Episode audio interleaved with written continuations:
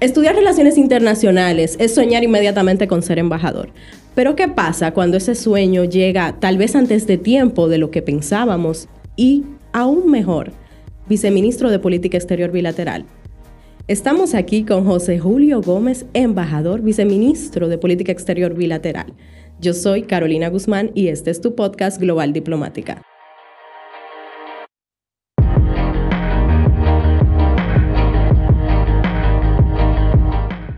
José Julio Gómez, qué placer tenerlo aquí en nuestro estudio. ¿Cómo se siente en el día de hoy?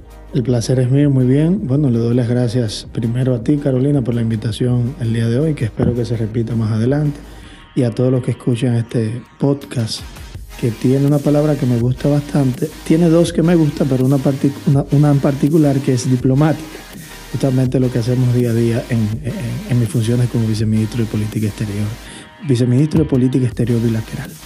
Viceministro, ¿cuáles son sus funciones? Muchas personas eh, escuchan el cargo y a veces no saben exactamente a qué usted se dedica dentro de la Cancillería de, República Dominicana. Mira, la ley que rige la, la Cancillería, que por tratarse de un tema de política exterior, que no dirige el ministro de Relaciones Exteriores, sino que dirige constitucionalmente el presidente de la República, eh, reviste de la condición eh, de ley orgánica. Porque hoy siguiente, eh, la ley que nos rige a nosotros es una ley que pasa por un proceso totalmente diferente a muchas de las otras leyes que se aprueban en el Congreso de la República. Entonces, la ley 314, que fue la ley que antecedió a la ley, a la ley 630-16, que es la que actualmente nos rige desde julio del año 2016, plantea una división de las capacidades de los viceministerios. Antes había un subsecretario, que era básicamente la figura conocida como el vicecanciller, que se encargaba de todos los asuntos de política exterior. Actualmente, esta ley a la que hago referencia, la ley orgánica 630-16, divide las funciones bilaterales de las funciones multilaterales. En el caso nuestro, es el Viceministerio de Política Exterior bilateral, que se encarga de llevar el día a día de las relaciones que tiene la República Dominicana con los otros países que tienen relaciones diplomáticas establecidas. O sea, lo que pasa, la construcción del el diseño de la política exterior de la República Dominicana y la ejecución de por sí con los otros países con los cuales tenemos relaciones diplomáticas establecidas, eso lo hace el Viceministerio de Política Exterior bilateral. Coordinamos el ejercicio sustantivo de las embajadas eh, que tiene la República Dominicana acreditada ante el gobierno extranjero, que hoy en día son 49, 49 perdón. Em, iniciamos con 47, el presidente de la República decidió aperturar una embajada en el Estado plurinacional de Bolivia y también en la República Socialista de Vietnam. Por coincidente, ahora en el, en el día de hoy tenemos 49 embajadas, eh, tenemos seis misiones permanentes que ya es justamente lo que hace el Viceministerio de Política Exterior Multilateral, que se encarga de los organismos eh, multilaterales. Pero también llevamos las relaciones con las embajadas que están acreditadas ante el gobierno de la República Dominicana. O sea que el trabajo es bastante, pero nos auxiliamos de siete direcciones, entre ellas la una dirección especializada única y exclusivamente para manejar los asuntos haitianos, o sea, la relación que tiene la República Dominicana con Haití, que reviste de una importancia nodal, porque bueno, es el, país vecino de la República Dominicana con, con el cual tenemos retos totalmente transversales. Todo lo que hace o deja de hacer la hermana República de Haití afecta positiva o negativamente los intereses de la República Dominicana, por eso hay una dirección única y exclusivamente dedicada a trabajar los asuntos haitianos. Tenemos una dedicada a manejar las relaciones con Estados Unidos y Canadá, otra dedicada a manejar los asuntos con Latinoamérica, región donde la cual tenemos eh, la mayor cantidad de embajadas acreditadas y también acreditadas ante el gobierno de la República Dominicana, una, una dirección de relaciones con, con, Europa, que tú la conoces muy bien, Carolina, una que trabaja los asuntos de África y Medio Oriente y otra que trabaja los asuntos de Asia y Oceanía. En fin, de lo que se trata el ministerio no solamente es desde, desde el diseño, de la política exterior de la República Dominicana en términos bilaterales, o sea, en la dinámica de la relación de un Estado con la República Dominicana, sino también de todo el proceso de construcción, las diferentes etapas, para finalmente llegar, como yo siempre digo, desde el analista al encargado de división, de la división al departamento, del departamento a la dirección, de la dirección al viceministerio, del viceministerio a la oficina del canciller y evidentemente cuando se trata de algo que reviste de una prioridad nodal eh, del canciller a la, a, la, a la, oficina del presidente de la República. Eso básicamente es lo que hacemos. Claro, sí, si tengo que hablar de cada una de las particularidades, eh, de, tendríamos que durar quizás no un día, semanas, pero manejamos la agenda bilateral completa en todos los términos, somos ese vínculo neutral que conecta esos estados con los diferentes sectoriales, o sea, instituciones públicas de la República Dominicana conforme al tópico eh, particular que se pueda tratar, pero tenemos autonomía sobre las cuestiones políticas, o sea, manejamos el diálogo político desde el viceministerio con, evidentemente, los países con los cuales, repito, con los cuales tenemos relaciones diplomáticas establecidas. Suena un gran reto, viceministro. Y, y, hay una duda que nos asalta a todos. ¿Cómo una persona tan joven ocupa ese cargo? ¿Y qué significa para usted como un, diplomático joven con tanta responsabilidad? ¿Cuál es su reto más grande? Bueno, yo estudié Relaciones Internacionales, bueno, un poquito más atrás. A los 12 años yo hice mi primer modelo de las Naciones Unidas y evidentemente identifiqué que dentro de mis gustos profesionales, que son varios, la diplomacia eh, pues, jugaba un papel fundamental.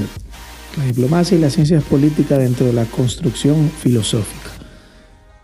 Y evidentemente continué, joven al fin, participando en los modelos de las Naciones Unidas, que fue esa, ese ejercicio académico profesional de muchas instituciones y que fue asumido por el Ministerio de Educación en términos de, hacer una, de tener una iniciativa pública, porque había iniciado como una iniciativa privada.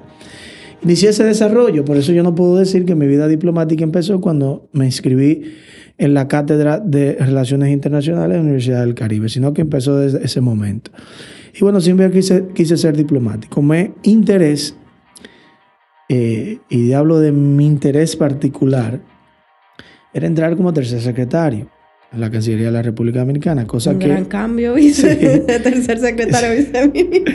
cosa que era imposible por la construcción de la dinámica profesional que se ha venido dando en los últimos 40, 50 años en el ministerio, perjudicada específicamente en los últimos 17 años.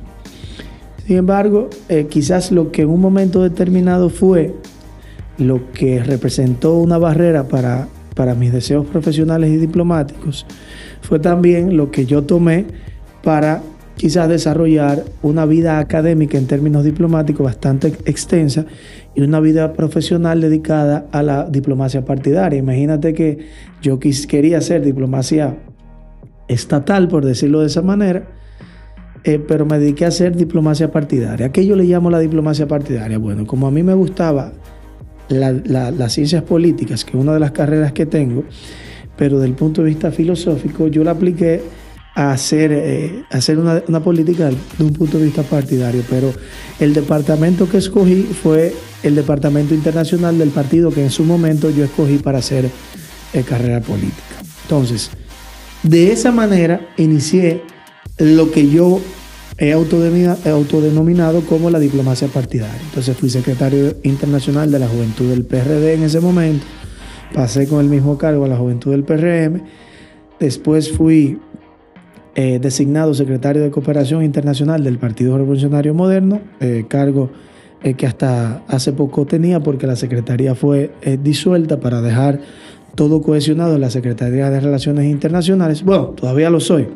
En fin, que cuando yo, yo, cuando yo llego a ser designado viceministro de Política Exterior bilateral, ya yo tenía un ejercicio de por lo menos ocho años dentro de la diplomacia partidaria. Entonces, a partir del año 2013 inicié mi concurso en los organismos internacionales de partidos políticos. Fui coordinador mundial estudiantil de la organización más vieja y más importante de jóvenes políticos y después fui vicepresidente mundial. Eso me permitió, eh, Carolina, en todo ese tramo, visitar 54 países, o sea, visité bastante, conocí muchas de las cosas que quizás me han permitido entender la idiosincrasia eh, que, con la cual actualmente como viceministro yo puedo manejar la dinámica profesional, la dinámica de trabajo con los diferentes embajadores, porque no es lo mismo usted tratar a un embajador que viene de un país árabe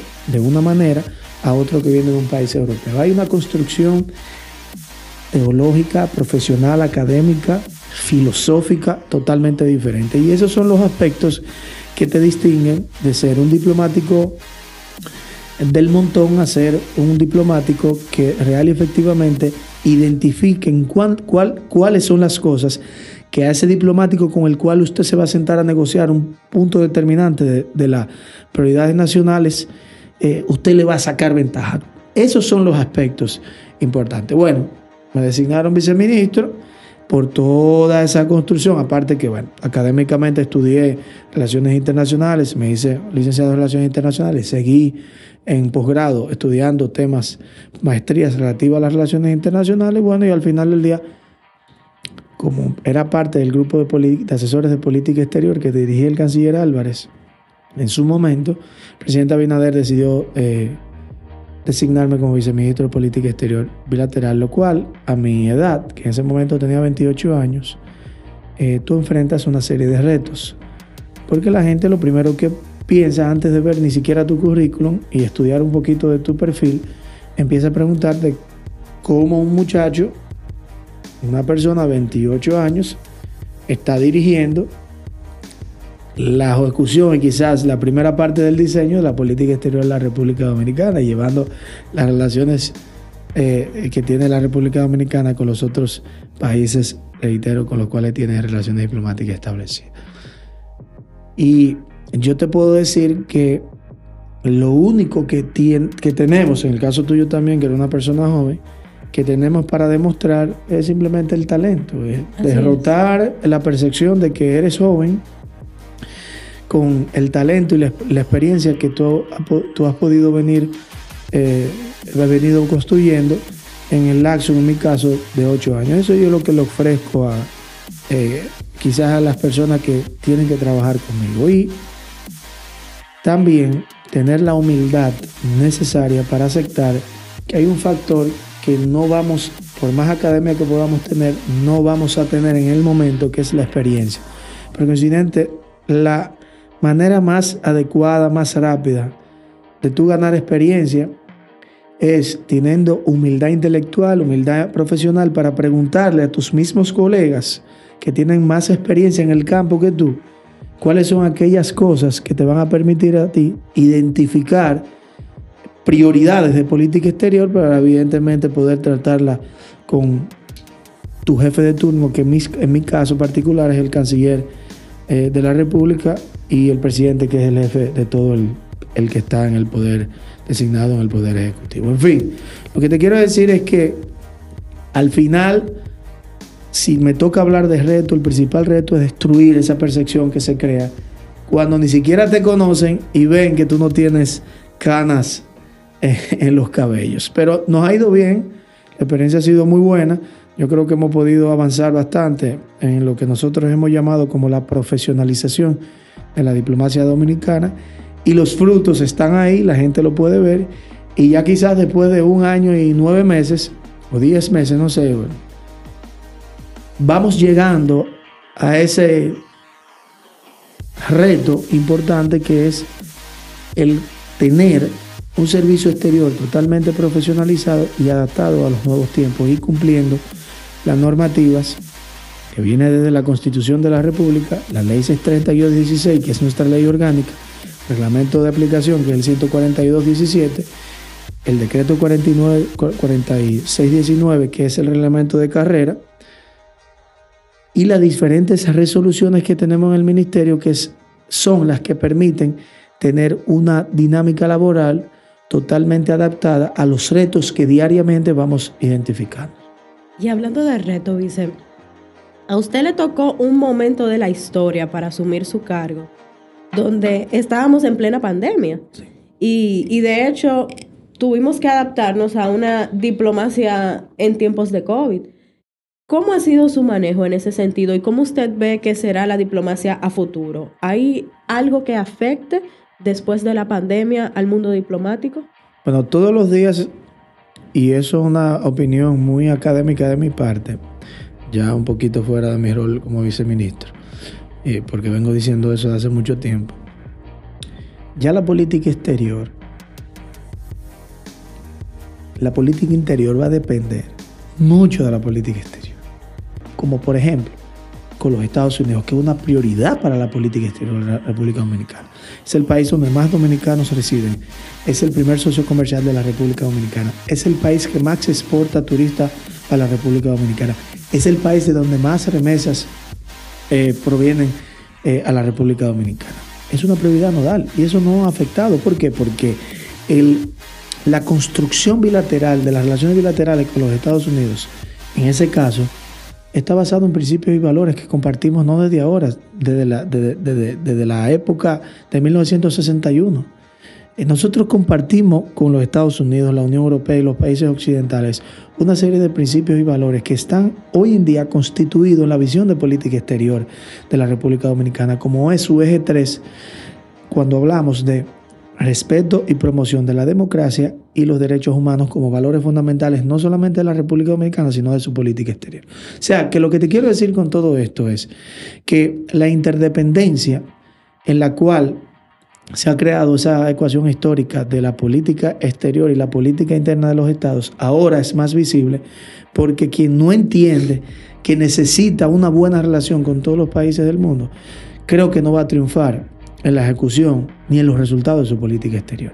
Eso es lo que nos ha permitido el COVID-19 entender en estos momentos y el presidente de la República lo ha entendido perfectamente. Viceministro, sin embargo, en ese momento tomar una decisión y en, los momentos que le, que le ocupa su cargo, sobre situaciones que están pasando y que pueden pasar, es un gran reto como profesional, porque asimismo, como en su momento fue un, riesgo que se decidió tomar, muchas veces se puede tener la idea de, querer implementar o de crear cosas que no sabemos cómo va a impactar otros sectores. Eh, yo sé, viceministro, que usted tiene gran interés de seguir profesionalizando el servicio exterior. ¿Algo de eso usted puede compartir con nosotros? Sí, claro, es uno de los mayores retos y creo que ha sido la instrucción número uno del presidente de la República, de adecuar la Cancillería de la República Dominicana a una Cancillería de los nuevos tiempos. Pero quizás no a los nuevos tiempos, quizás a lo que debería ser una Cancillería. Hemos empezado con un proceso de institucionalización de los procesos internos del Ministerio de Relaciones Exteriores, como por ejemplo, la Cancillería era utilizada definitivamente como un un instrumento de canje político. Y yo no voy a hablar de partidos políticos, porque todos los partidos en un momento determinado pasaron por la Cancillería hicieron básicamente lo mismo. Se agravó desde el año 2004 en adelante y siguió su proceso de deterioro hasta el año 2020. Pero, por ejemplo, cuando nosotros llegamos al Ministerio de Relaciones Exteriores teníamos 4.300 empleados. Hoy en día tenemos 1.900 y algo. Una reducción de casi el 60% de la matrícula eh, de la Cancillería. ¿Por qué? Porque la mayor parte de las personas que estaban en nómina en la Cancillería real efectivamente no hacían una labores diplomáticas, sino que estaban en la Cancillería por un tema de negociación política. El concepto de profesionalización de la, de la diplomacia inició primero con la profilaxis del Servicio Exterior y también de la Cancillería. La Cancillería, en su artículo, el artículo 7 de nuestra ley 630, establece que la Cancillería es la sede del Ministerio de Relaciones Exteriores. Cuando, o sea que cuando hablo de la Cancillería, hablo de la sede del Ministerio de Relaciones Exteriores. Entonces, eso siguió con un proceso de adecuación del personal que teníamos en la Cancillería. O sea, tú tenías personas que eran expertos en asuntos haitianos, pero tú lo tenías eh, sirviendo en asuntos europeos. Tú tenías personas expertos en asuntos de Estados Unidos y Canadá, pero, pero, pero esas personas, por razones políticas, estaban sirviendo en asuntos latinoamericanos. Entonces lo que hicimos fue una reconfiguración de mucho, mucho personal de la Cancillería, personas eh, de un valor intelectual inmenso, y los, lo adecuamos en el departamento correspondiente donde nosotros determinamos que le iban a servir mejor a la política exterior de la República Dominicana. Hoy en día tú puedes contar con un servicio exterior totalmente profesionalizado que se rige bajo las instrucciones de la Cancillería y es justamente por eso que te he venido hablando. Otros procesos también de adecuación intelectual del personal que tenemos en la Cancillería. ¿Cuál? El artículo 65 establece de manera pragmática que un funcionario, perdón, el artículo 66 dice que un funcionario que es designado en el servicio exterior obligatoriamente tiene que tomar un curso eh, impartido por el Instituto de Formación Diplomática y Consular. Y eso antes no se hacía, ahora es obligatorio.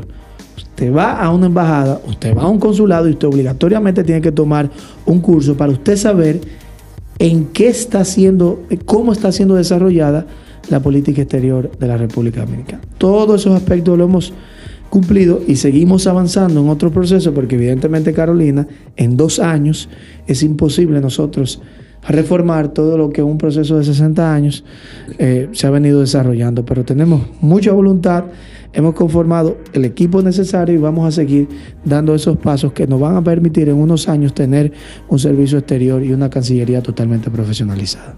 Hay algo, viceministro, que usted aclara que es muy importante y es el hecho de cómo un funcionario diplomático no gana lo mismo dependiendo la región donde esté, porque lamentablemente el periodismo amarillista utiliza muchas veces esos datos para atacar al gobierno, donde dicen eh, fulano de tal gana tanto y lo traducen a pesos, lo cual suena muchísimo, ¿verdad? Eh, cuando se hace el cambio de moneda, y crea un malestar en la población porque las personas no entienden de que eso se deriva del lugar donde está viviendo y los gastos que, se tiene por alquiler y, todo lo demás, el costo de vida de esos países. Claro que sí. Mira, es que increíblemente, si tú me preguntas a mí, Carolina, ¿cómo José Julio entonces se destinaba la dotación de un funcionario cuando cuando era designado en el Servicio Exterior Dominicano. Bueno, por ejemplo, ahora yo soy viceministro y Carolina mañana es designada consejera en la Embajada Dominicana en Portugal. que Dios lo oiga. que como Carolina me conoce a mí y tenemos una buena relación, yo podía decir, bueno, ponle 8 mil dólares a Carolina. A Kelvin, que yo no lo conozco, llegó su designación, yo podía decir, a ese ponle 6 mil. Así era eh, que se designaba la dotación que se le, que se le daba a, una, a, un funcionario designado en el servicio exterior. Por eso te encontraba en una embajada, como yo dije ahorita, cuatro o cinco personas del mismo rango en diferentes escalas salariales. Ahora no.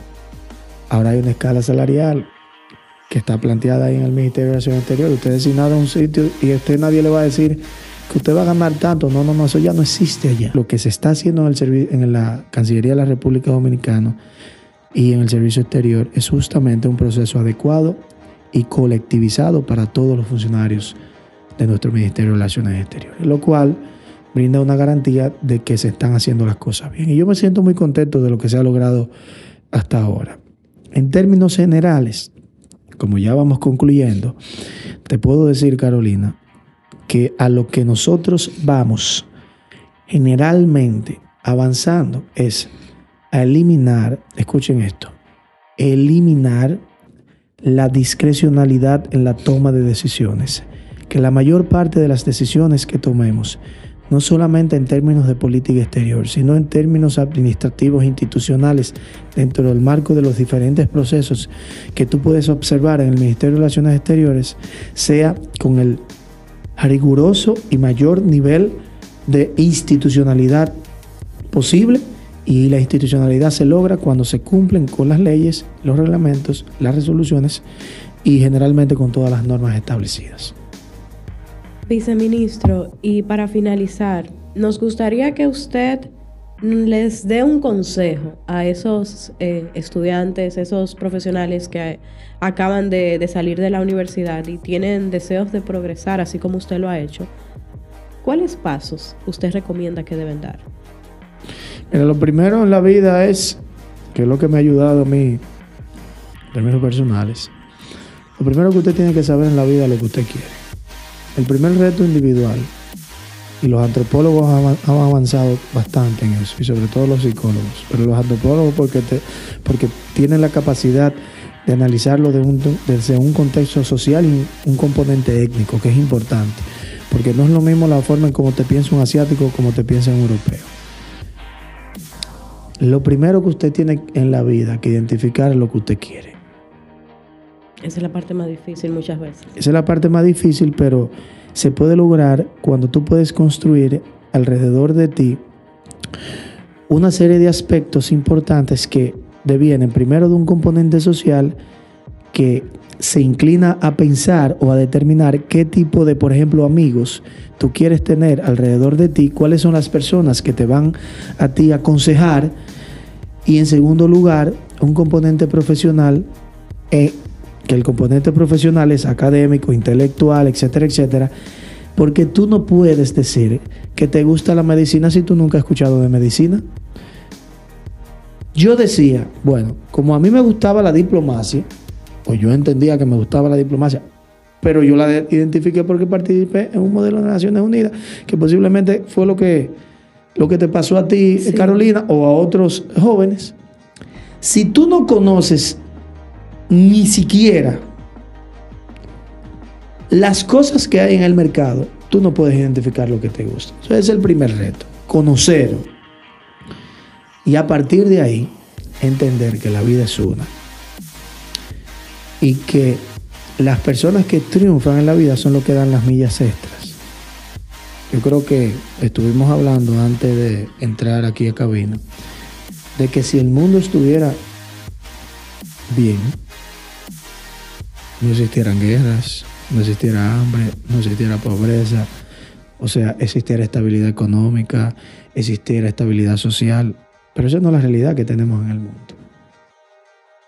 Por lo tanto, traten de hacer lo que el 1% del mundo está haciendo y no lo que el 99% del mundo está haciendo.